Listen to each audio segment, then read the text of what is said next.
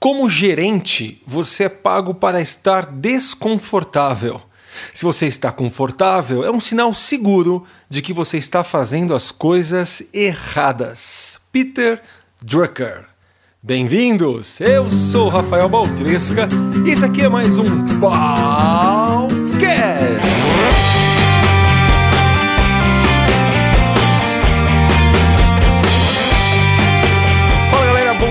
Rafael Baltresca por aqui. E bem legal, né, essa, essa frase do Peter Drucker. Só que eu, eu vou inverter, eu, eu, vou mudar um pouquinho, vai. Ao invés de como gerente, eu vou falar assim, olha.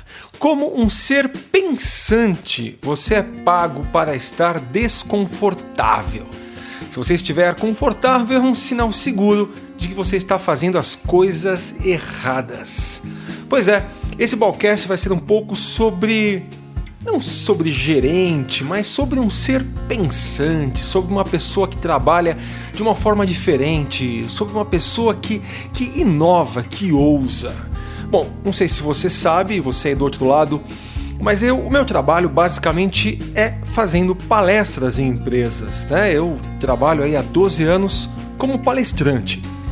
E quase sempre eu tenho a oportunidade de ouvir um gerente, um diretor, né, um gestor falar com a sua equipe, com o seu time.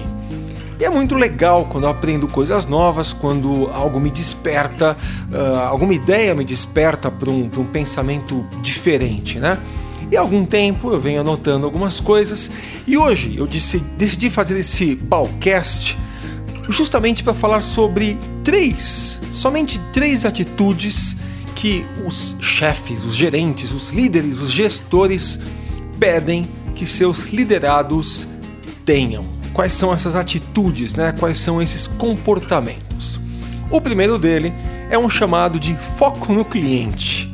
Não, calma, antes de você desligar o, meu Balcast, é, eu sei que você deve estar pensando, não acredito, né? De novo vem ele com esse papinho aí de foco no cliente e eu concordo com você. Eu concordo que virou até um clichê falar temos que nos focar no cliente porque ele que é a razão de nossa existência. Todo mundo já sabe disso. Mas aconteceu uma coisa comigo há mais ou menos umas três semanas que me fez entender realmente o que, que é essa coisa chamada foco no cliente. Olha só, eu fiz uma, uma compra na Amazon, uma empresa americana uh, de, de, de, venda de produtos diversos, né? uma empresa online, porque um amigo meu estava nos Estados Unidos e ele estava vindo aqui para o Brasil. Eu vou te falar o que eu comprei, é engraçado, é um barbeador de careca.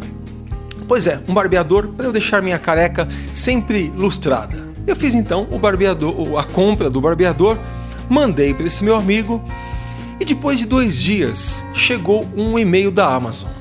E o e-mail era mais ou menos assim: Senhor, infelizmente nós não conseguimos entregar o seu produto. Nós tentamos e não conseguimos. Por alguma razão, o, o destinatário recusou. Bom, como eu mandei para a empresa de um amigo meu, eu imaginei que tenha chegado num dia que não tivesse ninguém, ou então que o porteiro do trabalho dele recusou, alguma coisa assim. Até aí tudo bem. Agora o que me chocou foi que tinha após esta mensagem. A Amazon escreveu assim para mim: A partir de agora, a responsabilidade não é mais nossa, porque o seu produto está com a UPS. UPS é uma empresa de entrega desses produtos, né? Se fosse no Brasil, e eu não estou fazendo isso para falar mal do Brasil, mas pelo que eu já conheço por aqui, o e-mail terminaria por aí. Só que lá, é, o e-mail tinha uma continuidade e falava assim: Olha, a partir de agora, não é mais nossa responsabilidade. Está lá na UPS, né, que é essa empresa de entregas. Mas se você clicar nesse link, você vai ser redirecionado para a página deles. E você colocando esse código, é o tracking number, eles vão te dar três opções. Primeira opção, você pode mandar para uma pessoa diferente, né, para um destinatário diferente. Segunda opção, você pode cancelar a sua compra. Terceira opção, você pode tentar entregar novamente.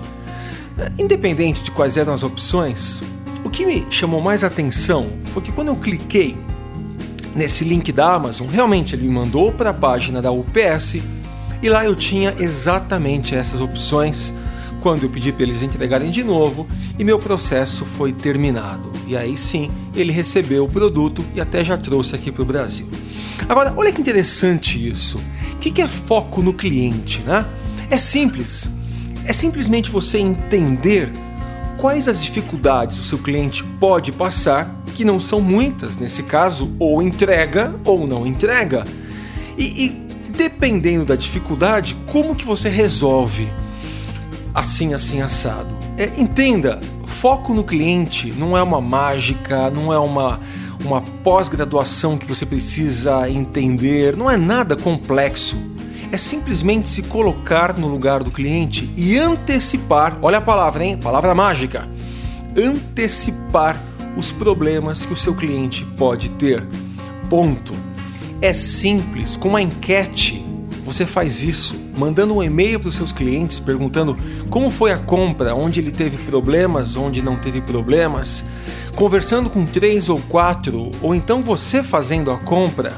É, é entender quais as possibilidades, que não são muitas, né? Se você trabalha com entrega, ou ele recebe ou ele não recebe. Se você trabalha com, com alimentação, ou ele gostou do atendimento ou não gostou, ou gostou do prato ou não gostou, ou ele teve as expectativas atendidas ou não teve. Então é simples, ainda mais que o ramo é seu, o negócio é seu. Quando você se foca, ou seja, entende o que seu cliente quer, quando você se coloca no lugar dele, quando você antecipa os problemas que ele vai ter, você está fazendo uma mágica na vida desse cara. Ele vai falar: é possível? Como que eles sabem disso? Ah, o óbvio, né? Eles pararam e pensaram. Então, primeiro ponto é: foco no cliente não é mágica, mas é antecipar o que o seu cliente pode precisar. Pode ser um cliente interno, pode ser um cliente externo. Uh, o cliente pode ser o seu chefe quando te pede um relatório, quando te pede um, um projeto Focar no cliente é simplesmente se colocar à frente, é antecipar o que este cara, que a gente vai chamar de cliente, mas pode ser qualquer um que te peça algo, pode necessitar. Então, ponto número um: foco no cliente, mas pensando, entendendo o que significa isso. Segundo ponto que eu ouvi muito e resolvi discursar aqui com vocês é um ponto chamado excelência na execução. Olha só, excelência na execução é fazer muito bem feito. Agora, tem uma pegadinha aí, hein? Tem uma pegadinha. Quando um gestor fala, pessoal, vocês têm que ser excelentes, eles pode, podem estar caindo na pegadinha do o que é ser excelente? É a pegadinha da bolha. Porque se você está dentro de uma bolha, você não vê mais nada, a não ser tudo que você vê, na verdade, está deturpado por aquela bolha. Se você vive numa bolha opaca, você só vê o que está dentro da bolha. Então, como ter excelência, né? Como ser excelente no que a gente faz, se a gente talvez não saiba o que é ser excelente, ou melhor, a gente pense que ser excelente é o que a gente faz. Como que um garçom vai ser o melhor garçom se ele sempre foi garçom dessa forma? Então, tem umas formas de você ser excelente no que você faz. Eu vou dar um exemplo de um amigo meu chamado Ramon Amaral. Ramon é mágico. Eu lembro que há muito tempo, vou chutar, hein, há uns 10 anos, eu assisti a uma palestra dele e o Ramon perguntou assim pro pessoal, dos mágicos que estavam lá assistindo: Como que você sabe se você é bom em alguma coisa, hein? Como é que você sabe se você precisa melhorar? E a dica do Ramon, mágico, né, ilusionista, foi assim: pergunte-se sempre. Se eu fosse o Copperfield, o David Copperfield, o maior mágico de todos os tempos, o maior ícone, o ídolo dos mágicos, se você fosse o David Copperfield, você faria assim? Por exemplo, se você fosse comprar uma mala para levar num show. Ah, essa mala tem um defeitinho, olha só, ela só está estragadinha aqui. E ele se perguntava isso: se eu fosse o Copperfield, eu não iria levar uma mala assim, mas nem lascando. Na verdade, o que o Ramon queria dizer é que quando você tem um modelo de excelência, é mais fácil você melhorar naquilo que você faz, porque você sempre vai estar se comparando com esse excelente. Então, se você é palestrante, quem é seu modelo, hein? Se você é um garçom, quem é seu modelo? Se você é um nadador, quem é o seu modelo? Se você é um embalador de caixas, se você é um gerente, é um líder, é um professor, se você é um médico, se você é um cozinheiro, uma bailarina, se você é uma dentista, quem é seu modelo? Pense nesse modelo como se sendo um modelo de excelência para que você faça a você mesmo a seguinte pergunta: Se eu fosse tal pessoa, eu seria assim também? Eu fui no dentista há alguns meses incrível que o dentista que eu entrei, é, olha, não vou nem discutir sobre a excelência do atendimento dele, mas tinha lascas na parede, sabe? O chão não estava 100% limpo. É, eu não gostei do lugar que eu entrei. Se ele tivesse pensado, se eu fosse o meu ídolo, quem que é o ídolo dele, né? Sei lá, alguém que tivesse uma rede de dentistas, será que eu deixaria a parede assim? Será que eu deixaria o chão desse jeito? Será que eu deixaria o meu jardim como eu deixo? Certamente a resposta seria não. Então você encontrar um modelo no que você faz é um jeito de você balizar aquilo que você já executa. E uma outra forma, é óbvio, que nós já falamos aqui num dos balcasts, que é você ouvir feedbacks. É você perguntar para os outros se você está fazendo, está legal. Ouvir feedbacks é um jeito árduo, é um jeito uh, duro, é um jeito bruto, mas é um jeito muito eficaz de você melhorar aquilo que você faz. Aproveitando já o bonde da excelência na execução, eu vou repetir uma pergunta que fizeram para mim na, numa palestra que eu fiz há, há pouquíssimos dias. Após falar sobre excelência, um dos diretores perguntou assim para mim: Rafael, como eu faço para uma pessoa ter esse espírito de querer fazer excelente? Porque, nas palavras dele, né? Eu entendi muito bem como a gente faz para a gente ser excelente, ter um bom modelo, ouvir feedbacks. Mas como fazer para o meu liderado ter essa essência de fazer o melhor? Como é que eu faço, hein? Para o cara não ser um meia-boca no que ele faz? Como é que eu faço para incitar, para motivar que ele seja excelente no que ele faz? E a minha resposta foi uma resposta simples, eu até já falei aqui no, no Balcast. A resposta é, cara, não dá. Porque mediocridade é questão de escolha. Se a pessoa escolher ser medíocre, se ela escolher ser do jeito que ela é, não tem o que fazer. Eu tinha um amigo que sempre falava para mim fazer. E você sabe, meu querido ouvinte, que mim não conjuga verbo. Até que um dia eu disse para ele, meu amigo, não se fala para mim fazer, é para eu fazer. Ele virou para mim e falou: Você não entendeu o que eu acabei de falar? Eu disse: Entendi. Ele falou: Então, se você entendeu, tá tudo certo. Eu volto naquela resposta. A mediocridade assim como a excelência, é questão de escolha. Então vamos lá. Ter um bom modelo, ouvir bons feedbacks e escolher, escolher ser excelente naquilo que você faz. O terceiro ponto e último desse Balcast é um é algo que eu gosto muito de falar, que é uma coisa chamada atitude de dono. Veja que eu não estou fazendo esse Balcast mirando nos donos de negócio eu estou mirando em quem trabalha, para um dono, né? Um, um, trabalhador, talvez um operário, um secretário, uma secretária, um vendedor. Mas esse terceiro item ele é muito importante, que ele diz tenha atitude de dono. Atitude de dono é você olhar para o negócio como se você fosse proprietário desse. E eu sei que não é fácil, cara. Eu sei que sexta-feira, às seis da tarde, ó, vão para casa. Eu quero é curtir. O dono não tem essa atitude. Eu sei que segunda-feira de manhã quero é acordar tarde, não quero é trabalhar esse horário. O dono não pensa assim. O dono às vezes acorda bem mais cedo do que deveria para resolver tarefas. Ter atitude de dono é ajudar o cara que te contrata, o dono da sua empresa, a prosperar é ajudar a empresa a prosperar. Mas antes que você fale qualquer coisa, ter atitude de dono é ajudar a você mesmo a prosperar. Tudo que um dono de negócio gostaria de ter era vários donos trabalhando com ele.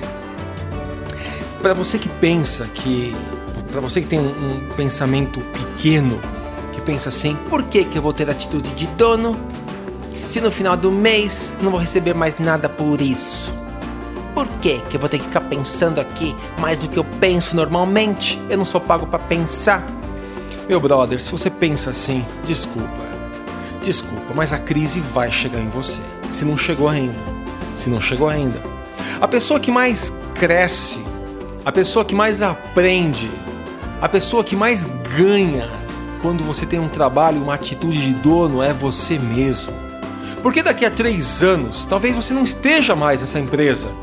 Talvez você esteja em outra.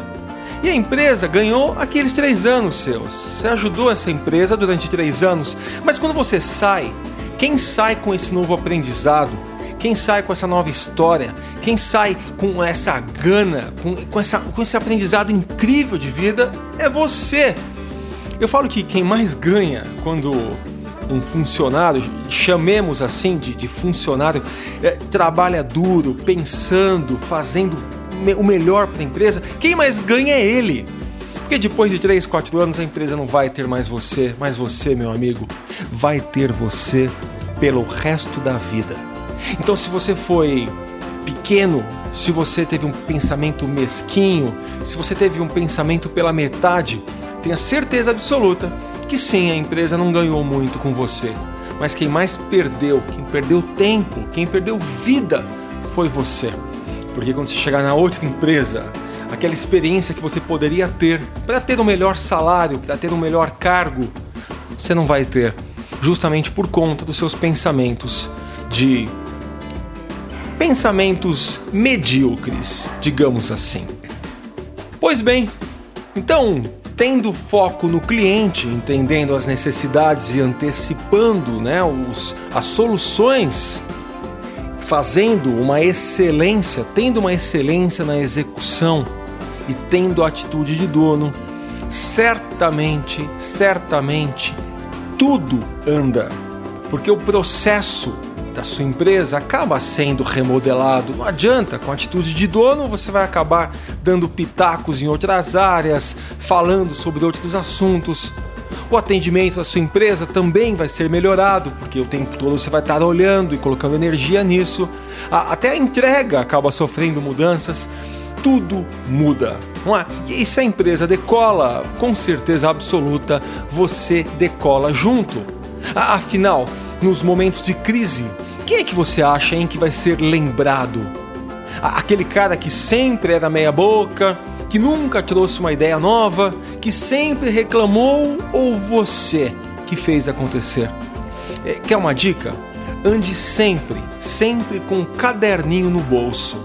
E aí, sempre que você tiver uma ideia nova sobre um processo, sobre o atendimento, sobre qualquer coisa, anote essa ideia e aí, depois de um mês, dois, três meses, você chega para o seu gerente, para o seu líder e fala: Olha, eu tive essas ideias aqui durante esses meses, espero que essas ideias sejam úteis para vocês. E deixe lá as ideias que você teve.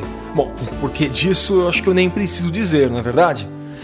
Termino então com uma outra frase do Peter Drucker que diz assim: Para ter um negócio de sucesso, alguém algum dia teve que tomar uma atitude de coragem.